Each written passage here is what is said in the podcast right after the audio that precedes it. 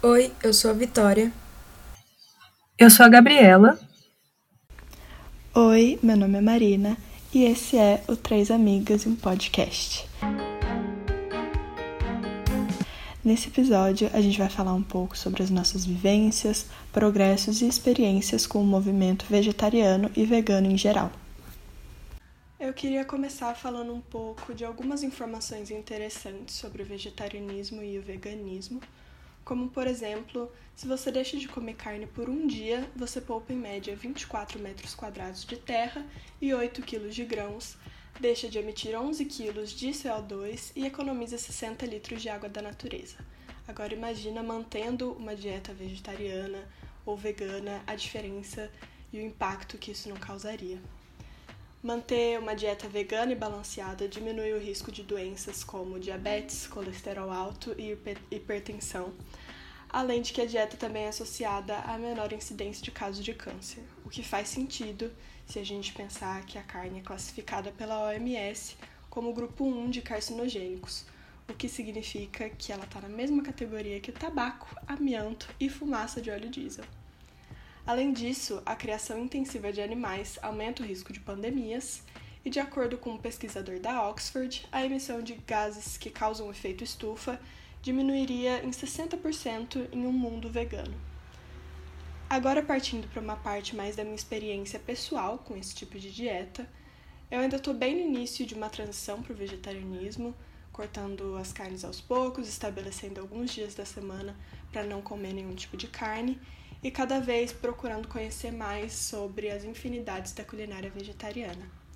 Eu desde pequena eu sempre tive paladar muito infantil, nunca gostei de fruta, legumes, salada, sempre tive muita dificuldade de de comer esse tipo de coisa, comidas mais saudáveis. Ao mesmo tempo, eu sempre tive um amor muito grande por animais e achava muito interessante essa ideia de não consumir carne, mas eu sempre vi isso como algo muito fora da minha realidade, justamente por ter essa frescura para a comida. Agora eu tô passando por um processo de reeducação alimentar, tentando aumentar a diversidade de comidas que eu consumo, é, tanto para ter uma alimentação mais saudável, quanto para conseguir transicionar para uma dieta vegetariana de forma saudável. Oi, gente, meu nome é Gabriela e assim como a Marina, eu já passei por essa fase que ela relatou e hoje já faz alguns anos que eu parei de comer carne vermelha e branca, com exceção do peixe, que eu ainda como às vezes, apesar de eu já ter diminuído bastante. Porém, não é sobre alimentação que eu vim falar, mas de algumas coisas que mudou para mim depois que eu entrei nesse universo imenso que é o movimento vegetariano e vegano, e que ao longo do tempo eu passei a enxergar coisas que antes não estavam tão próximas de mim, mas que estudando ficaram mais claras. Primeiro que eu comecei a reparar muito nos alimentos que eu comia, quais ingredientes, na marca, buscando coisas orgânicas, coisas de feiras, de comerciantes pequenos. Passei também a observar o que eu realmente precisava e tudo que eu tinha, é, cosméticos para vários tipos de coisa que eu nem usava direito, produtos testados em animais, produtos que poluem os rios. Tudo isso eu comecei a buscar maneiras de me adaptar. Então, por exemplo, recentemente eu comprei um shampoo sólido que não vem em embalagem que vai para aterro e que são naturais, então não poluem. Até mesmo produtos de limpeza de casa que nos fazem acreditar que a gente precisa sim de um sabão para cada parte da casa, quando hoje tem muitas marcas ecológicas e vídeos ensinando como fazer o seu próprio sabão, que serve para louça, roupa, banheiro, enfim. Inclusive já ouvi de algumas pessoas que depois que passaram a não usar esses produtos industriais, doenças como rinite melhoraram muito. Então eu acho que o objetivo de tudo isso não é nem dizer para as pessoas virarem veganas da noite pro dia, até porque não seria muito efetivo e nem saudável mas eu quis trazer essa reflexão para observar pequenas coisas que fazem mudanças absurdas, seja uma segunda sem carne, ou parar de comprar de marcas que exploram animais e pessoas, entre muitas outras coisas que é possível mudar o capitalismo transformou o vegetarianismo em um mercado, né, em uma dieta, mas é muito mais que isso, é um ato político, é social. Não é apenas sobre só não comer carne, mas é economizar água, é preservar o meio ambiente, é evitar a exploração e tentar de alguma maneira diminuir esse consumo desenfreado que temos hoje. Olá a todos, meu nome é Vitória e é muito interessante falar sobre o movimento vegano, vegetariano, ainda mais pegando esse gancho que a Gabi deu. Nós temos uma adaptação do capitalismo às novas tendências, sociais ou não. Então, ele simplesmente transforma né, elas em mais um nicho. O veganismo não foi diferente. É preciso dizer sim que o veganismo é elitista. Ele é considerado um estilo de vida, uma filosofia para pessoas ricas que elas vão poder comprar, elas vão poder comprar aquele lanche caro, elas vão poder comprar aquela bolachinha que é super saudável. O veganismo também é para muitos apenas uma dieta. E não é assim. O veganismo ele vem, o movimento vegano ele vem em sua teoria para diferença muito grande no nosso contexto e na nossa vivência.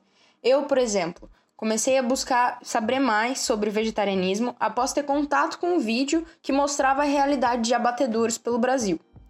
Então, comecei muito devagar aí minha mudança. Primeiro cortei a carne vermelha, depois fui cortar o frango, depois fui cortar o peixe. Foi tudo muito devagar e eu sempre fui me adaptando muito a como eu me sentia em relação a isso, sempre buscando estudar mais, sempre assistindo um documentário, sempre lendo alguma coisa para entender o que, que eu estava fazendo, por que, que eu estava fazendo isso. E é uma coisa muito importante quando a gente pega é, uma, um posicionamento como esse. Então, eu comecei a buscar mais sobre o veganismo principalmente quando eu percebi as causas que ele abrangia e que ele pregava. Foi uma maneira que eu comecei a me enxergar no mundo, comecei a me entender dentro do habitat que a gente vive e a me posicionar no mundo que a gente vive, de uma forma é, como eu entendo a relação que eu tenho com outras pessoas, com o mundo, com os animais. Eu faço hoje em dia, sim, a suplementação da vitamina B12, que inclusive é dada por muitos como uma desculpa, né? Essa é a falha do veganismo, você precisa se suplementar. Mas a verdade é que muitas pessoas não sabem é que B12 é de uma origem bacteriana e que o gado que as pessoas consomem, ele recebe essa suplementação. Porque ele, assim como nós, não tem contato direto com as suas fontes naturais. E cerca de 50% da população brasileira sofre com a deficiência da B12, mesmo comendo carne. Em um estado de saúde perfeito, o homem não seria dependente de um consumo de vitamina B12. Mas a gente vive cercado de processados e ingredientes extremamente tóxicos que nos matam pouco a pouco na vivência que a gente tem hoje em dia em tudo que a gente consome do mercado. Por isso, a importância de buscar alimentos que vêm assim de produtores menores, alimentos que vão trazer a sua taxa de saudável, que vão fazer bem para o nosso corpo. Enfim, acho que o que eu, a Marina e a Gabi queremos concluir com esse podcast é que ser vegano, ser vegetariano, tem que ir muito além do que só comprar uma coxinha de jaca. É entender o seu papel social, é ser contra a exploração social, é ser contra a exploração animal, é ser contra o sistema que nos colocou e nos coloca constantemente nessa situação. É ser ativo e é ter consciência. Muito obrigada.